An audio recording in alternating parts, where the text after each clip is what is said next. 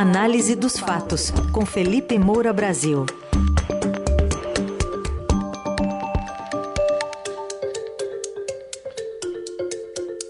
Um dos nossos assuntos de hoje é a decisão da ministra do Supremo, presidente do Supremo Rosa Weber, de liberar para julgamento ações que, que são contra o orçamento secreto e como é que ficam os interesses agora do pessoal do Centrão, especialmente nessa fase de transição de governo. Oi, Felipe, bom dia. Salve, salve, Raizen, Carol, equipe da Dourada FM, melhores ouvintes, sempre um prazer falar com vocês. Bom dia, Felipe. Bom, a presidente do Supremo, ministra Rosa Weber, liberou para julgamento essas quatro ações que discutem a constitucionalidade do pagamento das emendas do relator, né, o orçamento secreto. O Supremo ainda precisa discutir se essa modalidade de liberação de recursos é constitucional, mas cabe à ministra marcar a data para análise dos casos. O timing dela, queria que você falasse um pouquinho sobre isso em meio a essas discussões da PEC da transição. Pois é, Carol, isso aí já devia ter sido feito há muito tempo. Quer dizer, a gente está falando simplesmente de liberação para a pauta. O que eu considero que já deveria ter sido feito há muito tempo é o plenário do Supremo Tribunal Federal ter julgado inconstitucional essa, essa institucionalização do mensalão. É, a verdade é essa: o Jair Bolsonaro, junto com Arthur Lira, é, gestaram esse mecanismo que é o mensalão institucionalizado, e agora o Arthur Lira ficaria administrando o mensalão institucionalizado para o Lula, no governo dele, é, para garantir ali o apoio que Jair Bolsonaro teve também. Apoio para não ser alvo de impeachment, evidentemente, em primeiro lugar, que é a preocupação de todo presidente, principalmente depois é, de uma disputa acirrada, e em segundo lugar, o apoio para aprovação das suas pautas. Então você tem ali a, a rubrica RP9, né? Esse RP vem de resultado primário, né? E o número 9 é despesa discricionária decorrente dessa emenda de relator geral.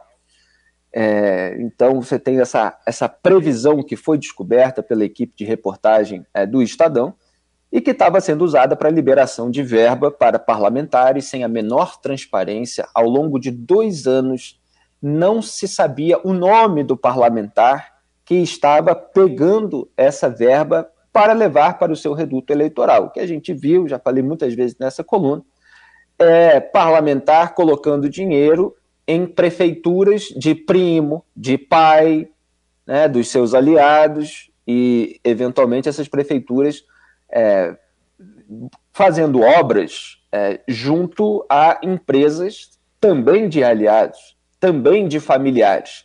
Então você tem um caminho do dinheiro que favorece os interesses pessoais dos parlamentares e não é, ao interesse público, não é, com um objetivo pré-definido a partir de um estudo técnico, não há uma distribuição equânime, quer dizer, é, os parlamentares beneficiados com essas verbas são aqueles que topam votar a favor das pautas de interesse dos presidentes das casas legislativas, porque a verba total se divide entre Câmara e Senado, e a favor dos interesses do presidente da República, para o qual é, esses administradores acabam trabalhando de alguma forma, dado que os seus interesses são atendidos. Então, a ministra Rosa Weber o que fez foi cobrar algum tipo de transparência. E aí a gente viu um monte de gente se fazendo de sonsa. Né? Eu me lembro, escrevi artigo a respeito da sonsice do presidente do Senado, Rodrigo Pacheco, que é, emitiu ali um ofício para o relator geral do orçamento, dizendo: olha,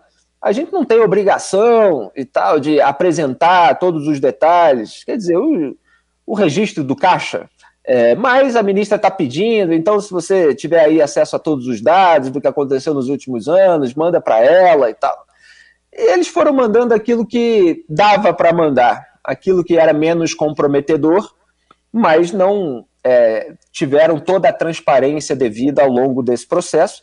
O Supremo adiou essa decisão para depois da eleição.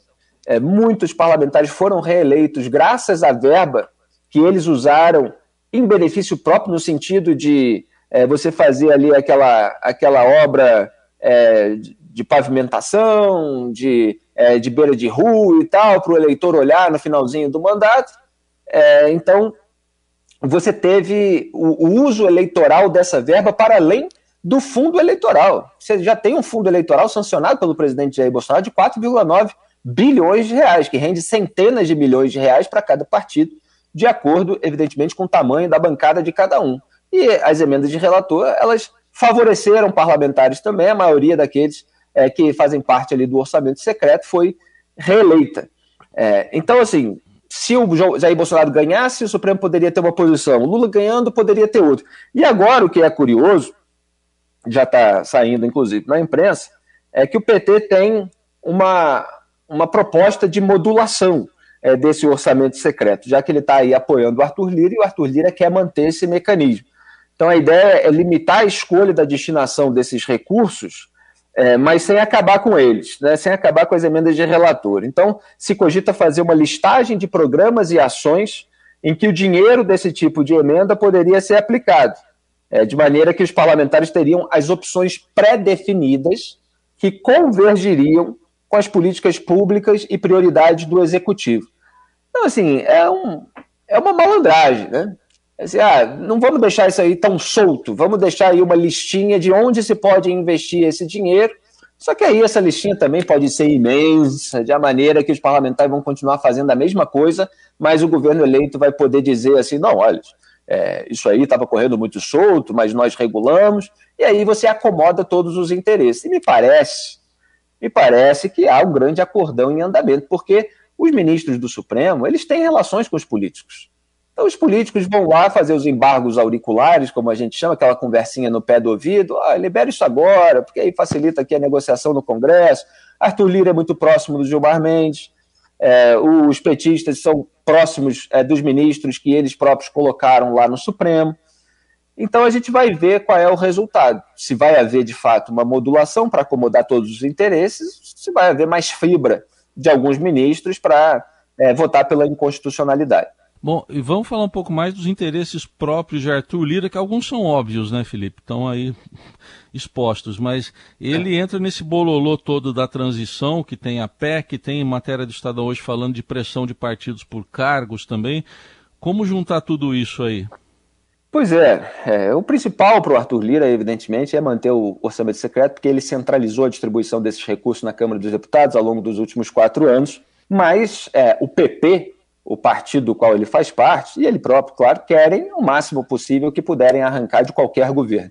Ele estava na base do Bolsonaro, chegou até a botar a camisa do Bolsonaro, acho que foi no evento no Maracanãzinho, no Rio de Janeiro, é, ao longo da corrida eleitoral, e agora é, já está aí afetando uma postura de independência, mas negociando com o governo eleito para poder manter os seus privilégios. Então, é, no Senado, o PP ele tem é, seis representantes. E o PP é um tanto dividido, porque há pessoas ali mais próximas do bolsonarismo. Por exemplo, a ex-ministra da Agricultura, Tereza Cristina, lá do Mato Grosso do Sul, que foi eleita é, pelo PP. O Ciro Nogueira, que é ministro-chefe da Casa Civil do governo Bolsonaro, ele retorna agora ao Senado com o fim do governo. Portanto, vai deixar o cargo de ministro porque assume é, o governo Lula. Tem o Luiz Carlos Reis ainda no Senado, outro aliado do Bolsonaro, passou pano pra caramba pro presidente tanto em matéria de contestação eleitoral. Aliás, eu tive a oportunidade de entrevistá-lo e mostrar que ele não sabia nada sobre a, aquela ação do, do PL, mas estava defendendo, e, quanto na CPI da pandemia. É, é, você tem aí no PP, no, no, no Sudeste, é, gente alinhada também ao, ao Tarcísio, ao Romeu Zema, ao Cláudio Castro, que são governadores mais desse campo é, da direita, mais próximos ao, ao Bolsonaro. Só que com o apoio é, do governo Lula, do Lula, né, ao, ao Arthur Lira, é, o pessoal acredita que há aí uma ponte que pode ser construída é, nesses próximos meses. Então, quais são os outros cargos que interessam ao PP? É, o Ricardo Barros também é do partido, Arthur Lira, Ciro Nogueira e Ricardo Barros, é a tríade ali do PP. Né? Ele é, é líder do governo Bolsonaro na Câmara.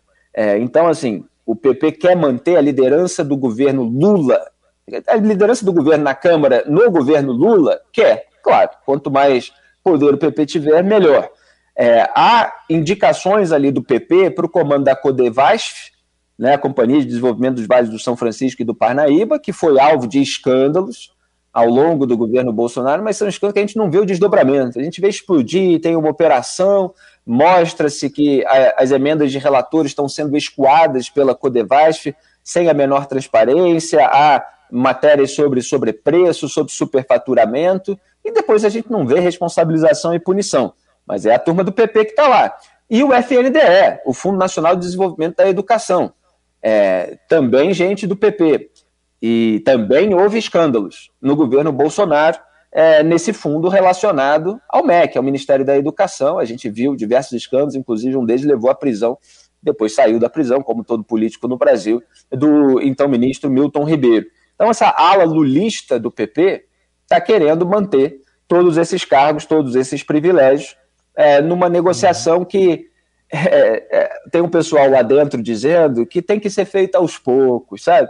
É, a mudança, esse salto de um barco para o outro, sabe, Heisen, você que gosta é, dessas analogias, é aquele salto meio em câmera lenta, sabe aquele momento cinematográfico dos filmes de ação? Se você pegar, como é que era o diretor que gostava disso? John Woo, se eu não me engano, chegou a, a dirigir até um filme com Jean-Claude Van Damme, vai ter aquele momento de câmera lenta, de slow motion. É, então, assim, você vê o PP nesse momento é, pulando de um barco para o outro, mas com suavidade, com delicadeza. É bem por aí. E sabe se equilibrar bem, não cai. Nem, e não cai e não se molha. É. Nem cai não, e nem se molha. Exatamente. Tipo, tipo os filmes do Steven Seagal, né? Ele, ele briga com todo mundo e não sai uma gota de sangue. É, é o PP do Arthur Lira. Este foi o Felipe Moura Brasil, hoje um pouco mais cinematográfico também, com a coluna A Análise dos Fatos, que diariamente você ouve aqui ao vivo no Eldorado e depois tem lá no radioeldorado.com.br nas plataformas de áudio também. Felipe, bom fim de semana, até segunda. Bom fim de semana e qual é o palpite de hoje, Heisen, para o jogo do Brasil? No bolão eu pus 2 a 0 e estou em terceiro lugar ali. ah, que beleza, hein? Esse bolão aí, pessoal, olha, depois de a Alemanha, bolão Bélgica, da zebra. Espanha, a, a Carol tá perto, viu? A Carol tá perto de mim. Eu, ela tá pertinho Acho ali no bolão. Que não. Ah, tá. É, eu, é... Dados, dados os resultados dessa Copa, eu não sei se vocês entendem muito ou pouco de futebol. Pois é. Tomara que vocês ganhem. Grande abraço. Valeu. Valeu.